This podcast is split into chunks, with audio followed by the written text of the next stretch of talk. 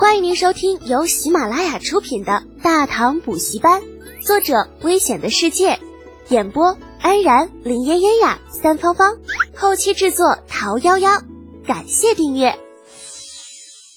第一百二十四集，绝不饶恕。上，大安坊的事情闹得挺大的，长安县衙很快就被惊动了。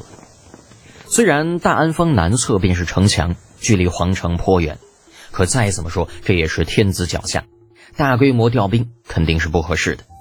有了县衙的配合，至少可以把院子周围那些个围观的吃瓜群众给驱离掉。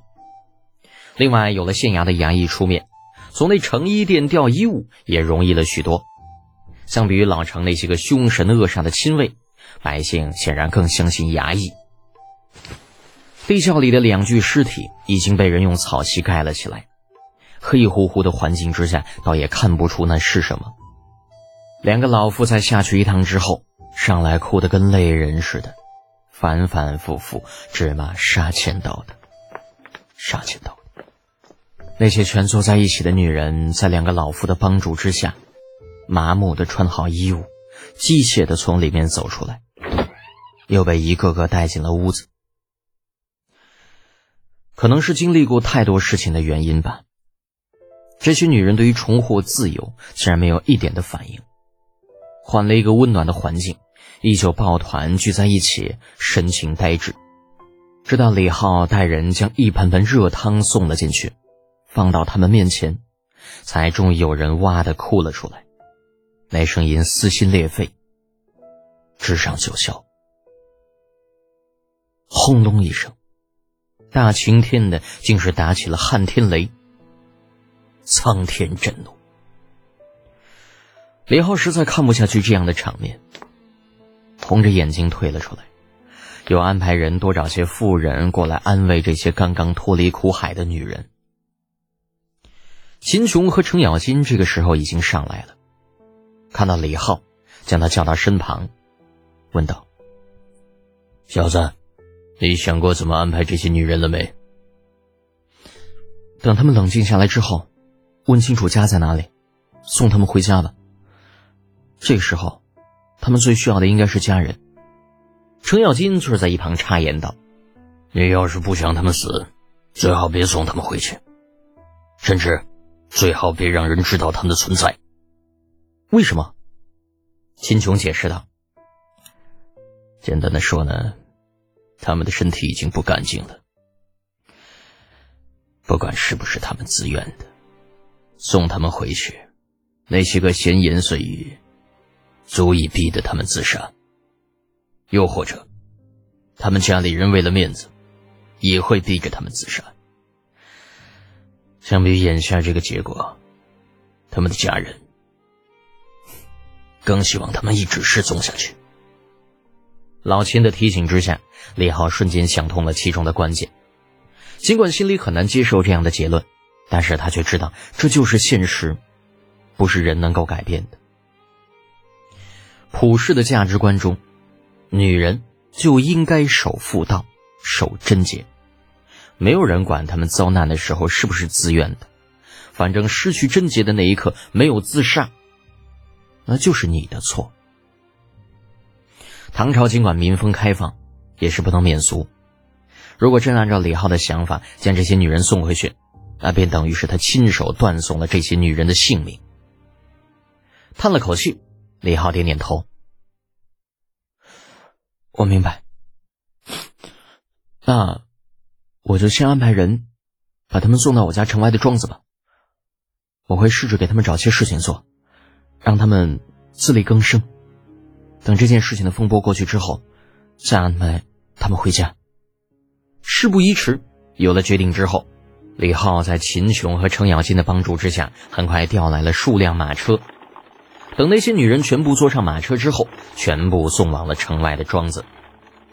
最后一辆离开的马车在李浩面前停了一下，车帘掀开，一个妇人的脸露了出来，支支吾吾了片刻，突然冒出一句：“是。”是倭人干的，他们说是倭人。李浩一愣，倭人干的，什么意思？很快他就想明白了，那妇人说的是什么。做下如此兽行的，是倭人。倭人，又是该死的倭人！这帮畜生好大的狗胆！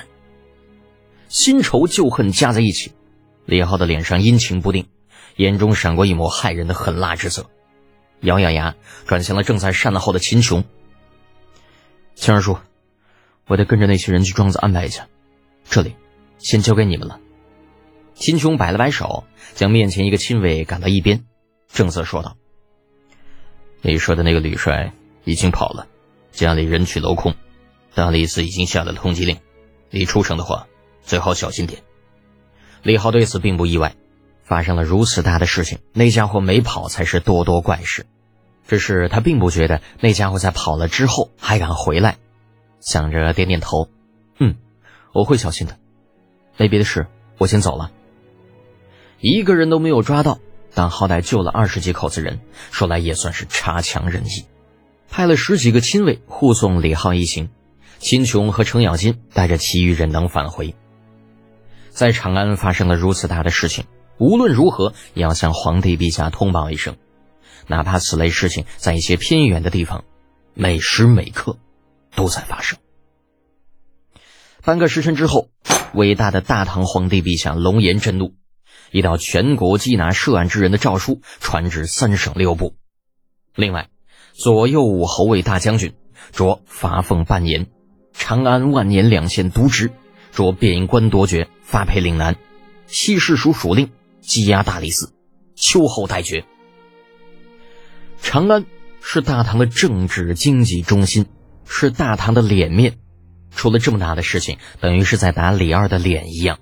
而且还是反反复复、来来回回的打，这位帝国主义头子若是不怒，才怪呢。待安排完一系列的事情，余怒未消的李二开口问道：“李德简那小子呢？他在哪里？此事是他先发现的吧？为何不见他回来禀报？”那小子忙着安顿那些受害的女子去了。程咬金看似魂不吝，那实际上却是个极有眼色的。见李二不高兴，连忙替自己未来的女婿开脱。说完之后，似乎有些意犹未尽，舔舔嘴唇，给李二打起了预防针。嗯，不过那小子当时眼珠子都是红的，看咱老程都瘆得慌。接下来一段时间呢，长安城怕又是要被他搅得满城风雨。李二闻言略微皱了皱眉，派人找他进宫。朕。与他好好谈谈。诺。李二的吩咐之下，立刻有人如飞而去。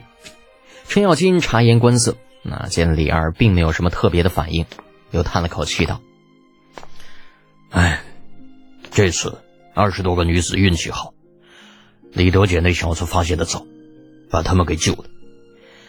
可谁知道以前还有多少这样不幸的女子，在长安就敢这么干？